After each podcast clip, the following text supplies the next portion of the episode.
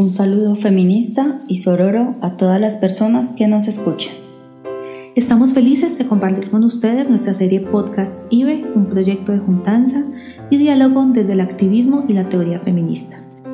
Para reflexionar sobre nuestro cuerpo como primer territorio de disputa y reconocer los procesos de resistencia y lucha de las mujeres en Colombia desde una perspectiva interseccional que nos permita escuchar diversas voces para comprender la IBE. Compartiremos con ustedes una serie de podcasts creados en el marco de la alianza entre la Mesa por la Vida y la Salud de las Mujeres y la Corporación Casa de la Mujer y la Familia Estela. Les estaremos acompañando Natalia Restrepo y Alison Liascos. Desde la Casa de la Mujer y la Familia Estela. Nuestro primer tema será la lucha por la autonomía reproductiva de las mujeres en Colombia. Alison, ¿quiénes serán nuestras invitadas? Bueno, Nata, hoy nos acompañarán unas mujeres maravillosas que han liderado diversos procesos creando puentes entre la academia y el movimiento social feminista por la defensa y conquista de los derechos de las mujeres en nuestro país. Además de esto, son cofundadoras de la Mesa por la Vida y la Salud de las Mujeres. Ellas son Laura Castro y Beatriz Quintero, mujeres que admiramos profundamente. Eh, Laura y Beatriz, mil gracias por aceptar esta invitación. Hola Beatriz, cuéntanos un poco sobre ti. Saludo a todas las personas que escuchan este audio. Soy Beatriz Quintero, una activista feminista. He trabajado por muchos años para que las mujeres en Colombia disfrutemos la garantía de derechos a la igualdad y a la libertad. También he trabajado para ampliar y profundizar la democracia en Colombia. Como coordinadora de la Red Nacional de Mujeres, mis prioridades han sido el fortalecimiento de la participación política de las mujeres, el derecho de las mujeres a una vida libre de violencias y he participado activamente en los procesos de construcción de paz. Y como integrante fundadora de la Mesa por la Vida y la Salud de las Mujeres, he trabajado por la libre opción a la maternidad, el libre ejercicio de la sexualidad y la garantía de los derechos sexuales y reproductivos. Muchas gracias Beatriz por acompañarnos. Bueno, Sabemos que el movimiento de mujeres ha sido estigmatizado por romper prejuicios y estereotipos con relación a decidir sobre nuestras vidas y nuestros cuerpos y reivindicar nuestros derechos. De acuerdo a tu trayectoria y trabajo, cuéntanos cuáles han sido las exigencias del movimiento social de mujeres con relación a los derechos sexuales y reproductivos y específicamente sobre la IBE en Colombia. Los derechos sexuales y reproductivos son derechos humanos y las mujeres históricamente hemos sido las más afectadas y quienes hemos enfrentado más dificultades para acceder a nuestros derechos. Esto principalmente por la permanencia de patrones sociales y culturales que hacen que muchas personas aún piensen que el Estado debe decidir sobre nuestros cuerpos y nuestras vidas. Es así que el movimiento feminista y de mujeres ha trabajado desde hace décadas para que se reconozca la autonomía sexual y la autonomía reproductiva de las mujeres. Es decir, la capacidad de decidir libremente si queremos o no tener hijos o hijas, cuándo, con quién y el espaciamiento entre ellos. El ejercicio de esta autonomía incluye el derecho al aborto, Internacionalmente nos respaldan instrumentos como la Convención para la Eliminación de todas las formas de discriminación contra la mujer, CEDAW, la Convención Interamericana para prevenir, sancionar y erradicar la violencia contra la mujer, Convención de Belén do Pará y la Conferencia Internacional sobre Población y Desarrollo, el Cairo, la Plataforma de Acción de Beijing de la Cuarta Conferencia Mundial sobre la Mujer, entre otros. En Colombia, los derechos reproductivos le otorgan a todas las personas, especialmente a las mujeres, la facultad de adoptar decisiones libres e informadas sobre la posibilidad de procrear o no y el acceso a los servicios de la salud sexual y reproductiva, según lo reitera la Corte Constitucional en la sentencia SU 096 de 2018. Para tener el derecho a la interrupción voluntaria del embarazo hemos dado muchas luchas. Hubo un camino recorrido que buscaba que la decisión de interrumpir un embarazo fuera reconocido como un derecho. Por eso, desde los años 70 hasta los 90, se presentaron cerca de seis proyectos de ley en el Congreso que buscaban la legalización del aborto. Estos proyectos, luego de algunas discusiones, fueron archivados. Con la Constitución del 91 se abrió un camino democrático para la discusión y avances en la garantía de los derechos. Sin embargo, tuvimos que seguir luchando e incidiendo hasta que en el 2006 finalmente, a través de la Corte Constitucional, se despenalizó el aborto en las tres circunstancias que conocemos. Riesgo para la vida o la salud de la mujer, que incluye salud física, mental y social malformación del feto que haga inviable su vida fuera del útero, embarazo, consecuencia de violación sexual o incesto. Si bien este fue un paso muy importante, aún hoy, 14 años después, tenemos muchas dificultades y barreras para que las mujeres accedan a su derecho fundamental a la interrupción de manera voluntaria de su embarazo. De hecho, en la Mesa por la Vida y la Salud de las Mujeres hemos acompañado más de 1.400 mujeres desde 2006 para que puedan acceder a la IBE y hemos documentado las barreras que enfrentan las mujeres que pasan por el desconocimiento de la sentencia C355 de 2006 y sus desarrollos posteriores, la interpretación restrictiva del marco legal y la falla en la prestación de los servicios de salud que incluye la discriminación, malos tratos o la falta de protocolos internos. Escuchándote, creo que nos ayudas a cuestionar esos prejuicios y a entender más el contexto de las mujeres que eran vulneradas en su autonomía y libertad. Ahora nos gustaría que nos dijeras, ¿por qué sigue siendo vigente hablar y luchar por la garantía del derecho a la interrupción voluntaria del embarazo? Sigue siendo vigente hablar de la garantía del derecho de interrupción voluntaria del embarazo, porque se estima que solo entre el 1 y 9% de los abortos en el país se realizan de forma legal.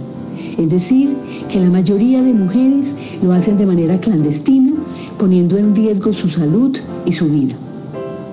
También es una barrera estructural el hecho de que el aborto siga siendo un delito en el Código Penal, que limita el acceso de las mujeres adolescentes y niñas a su derecho a la IVE.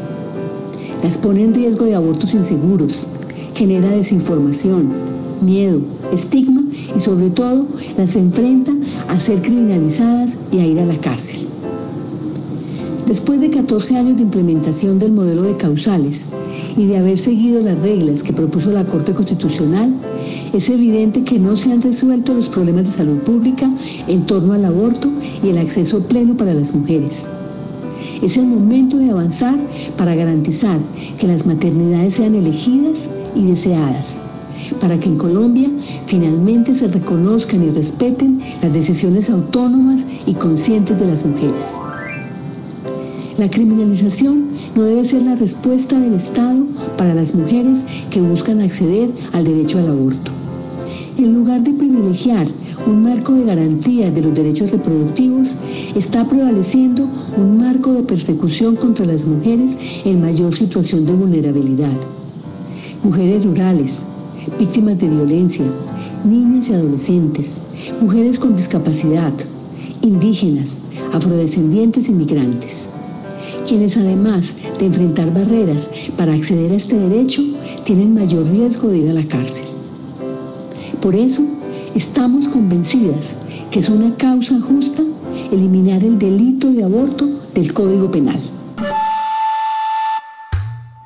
Mil gracias Beatriz por tus aportes y ahora le damos paso a nuestra siguiente invitada. Claro que sí, Nata. Nuestra segunda invitada es Laura Castro. Hola Laura, ¿cómo estás? Estamos muy contentas de tenerte en este podcast IBE. Cuéntanos un poco más de ti. Hola, mi nombre es Laura Castro González, soy politóloga, profesional en lenguajes de estudios socioculturales y magíster en Derecho. En los últimos años me he dedicado a trabajar temas de derechos sexuales y reproductivos, de género en la construcción de paz y he seguido muy de cerca la movilización antiderechos en el país. Actualmente soy coordinadora de la Mesa por la Vida y la Salud de las Mujeres. Somos un colectivo de organizaciones y personas que trabaja por la despenalización total del aborto en el país. Laura, bienvenida. Quisiéramos que nos cuentes bajo qué contexto surge la sentencia C355 del 2006 en Colombia y por qué es importante hablar de ella.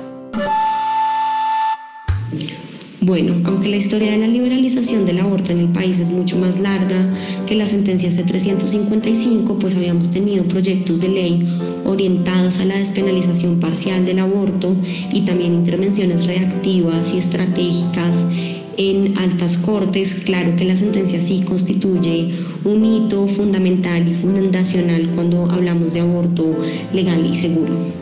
Eh, esta sentencia entonces es producto de una alianza de organizaciones de mujeres como Women's Link y la Mesa por la Vida y la Salud de las Mujeres, que estábamos convencidas sobre la importancia de reconocer la interrupción voluntaria del embarazo como un derecho fundamental en Colombia.